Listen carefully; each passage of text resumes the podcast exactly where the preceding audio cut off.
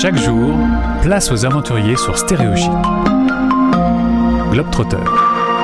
En partenariat avec Go by AVA, l'assurance voyage pour tous vos déplacements. On se dit qu'on aime les voyages et qu'on partirait bien en famille, mais pourquoi partir pour quelques jours Autant partir, allez, pour un an, soyons fous. On accueille Mélanie sur l'antenne de Stéréochic. Bonjour. Bonjour. Tu es au bout du monde au moment où on se parle, tu es à Bali, en Indonésie. D'ailleurs, t'es pas aussi fan que ce que t'avais cru.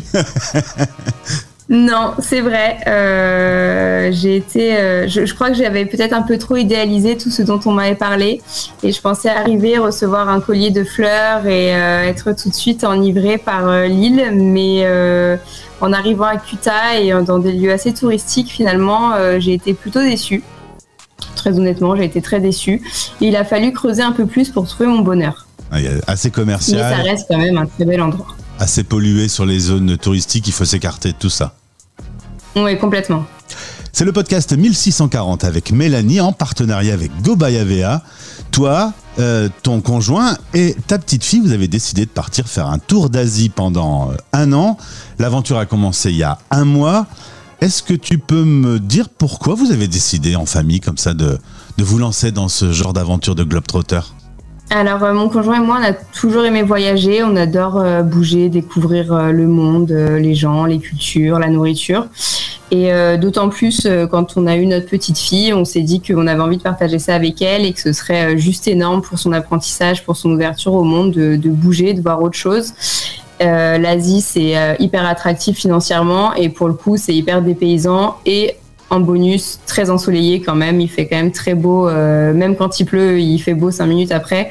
Donc euh, voilà, on s'est dit que euh, c'était le parfait combo pour faire un premier voyage longue durée. Vous venez de la région parisienne, tu as bossé en restauration, mais avec le Covid et, l'arrivée de la petite trois ans de pause, du coup vous vous êtes préparé pour ce voyage. Il y aura l'Indonésie, la Malaisie, la Thaïlande, le Laos, le Vietnam, mais vous voulez un truc, c'est pas courir. Vous voulez vous poser et profiter des lieux où vous allez.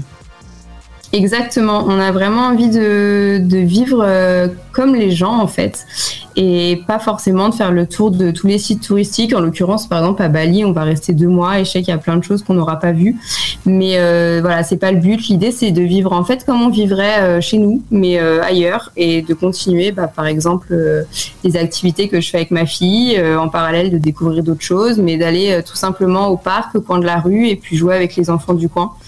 Euh, voilà, l'idée c'est de la prendre cool, de, s'immerger complètement et euh, bien sûr de visiter, de découvrir, mais euh, tranquille, sans courir.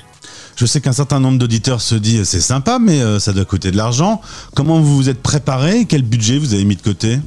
On s'est préparé sur un peu plus d'un an. c'est un voyage que qu'on voulait faire en fait avant le Covid à la base, donc on avait quand même déjà un petit peu réfléchi au budget et quand le Covid est arrivé, que tout toutes les complications pour voyager se sont mises en place. On s'est dit bon là, faut plus perdre de temps. Dès que ça réouvre, euh, faut qu'on puisse en profiter. Donc euh, sur euh, l'année dernière, voilà, on a fait au maximum pour mettre de côté et on a 30 000 euros, 30 000 euros de budget, ce qui est pas énorme en soi. voilà, moi je suis pas mal de, de Français ou de d'autres étrangers qui voyagent pas mal, euh, souvent les budgets sont plus gros. De toute façon, plus vous avez envie de faire de pays, plus vous avez envie de voir euh, euh, de lieux, plus il va falloir financer. Donc c'est peut-être aussi pour ça que notre rythme est plus, plus cool. Mais ça reste un beau budget. Voilà, on a de quoi faire nos vols en interne, prendre des logements sympas et, et jusqu'ici tout va bien. Alors votre magnifique petite fille qui a des photos incroyables sur son compte Instagram, donc c'est grandir avec toi, euh, avait deux ans. Il y a eu un repas de famille et ce jour-là vous vous êtes dit au revoir avec la famille, les amis. Euh, rien que d'en parler, est-ce que ça te fait un petit peu d'émotion? Ah, complètement. Alors, euh, je suis assez émotive, surtout depuis que j'ai eu ma fille. Donc, oui, rien que rien d'en parler, je, me revois et, même si on sait qu'on va les retrouver et que ça va être encore meilleur, c'est vrai que euh, le départ, surtout qu'on est assez soudés, on est quand même assez proches, même si on est assez éparpillés aussi, parce que moi j'ai un frère qui vit à Malte, mes parents qui vivent dans le sud de la France, moi-même j'étais en région parisienne, donc voilà, on n'est pas H24 ensemble, mais on se voyait quand même très souvent. Et c'est sûr que 12 heures de vol, euh, ça permet pas euh, de se voir aussi facilement, donc ça, voilà, ça fait un petit pincement au cœur, mais bon, on les voit souvent en visio et puis ils vont venir nous voir, donc on sait que ça va bien se passer. Et c'est facile de voyager en, famille avec une petite fille de deux ans? Alors euh, Emma, depuis qu'elle est petite, elle fait que bouger. Elle avait jamais fait un aussi long courrier, mais elle avait déjà pris trois fois l'avion. Elle prend très souvent le train, donc euh, déjà elle est habituée. Et euh, on avait pris un vol de nuit. En l'occurrence, en fait, ça s'est hyper bien passé pour elle, contrairement à ses parents qui n'arrivaient pas à trouver une position pour dormir. elle, elle a dormi quasiment bah, sur 12 heures, 12 heures de vol. Ouais, le premier vol Paris-Singapour. Je pense qu'elle a dormi 9 heures. Donc clairement, pas de problème. Vous allez apprendre beaucoup de choses, vous allez avoir euh, plein d'images dans les yeux. Il y a le compte Insta pour euh, justement qu'on vous suive un peu. Euh, vous espérez quoi de, cette année hors de France, loin de Paris? Voir déjà un petit peu comment ça va évoluer en France. Parce que bon, la situation ne convenait pas trop là avec ce qui s'est passé, les procédures sanitaires, tout ça. Donc là, on a envie de voir un peu de loin ce qui va arriver et euh, trouver peut-être un autre endroit euh, où aller vivre, parce que c'est vrai que de toute façon, on a toujours eu envie de bouger. Découvrir des nouvelles cultures, ouvrir Emma à autre chose.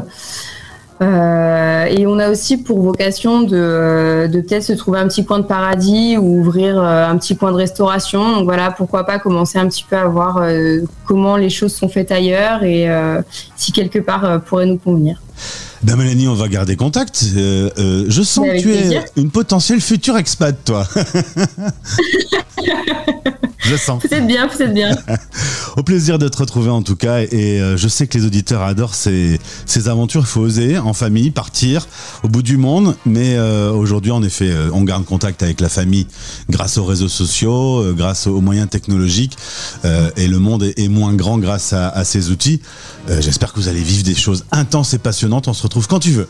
Bah super, bah merci beaucoup et puis avec euh, grand plaisir, euh, à très très vite pour vous raconter un peu la suite du voyage. C'est noté. Globetrotter sur Stéréo Chic, en partenariat avec Go by AVA, l'assurance d'un voyage bien organisé.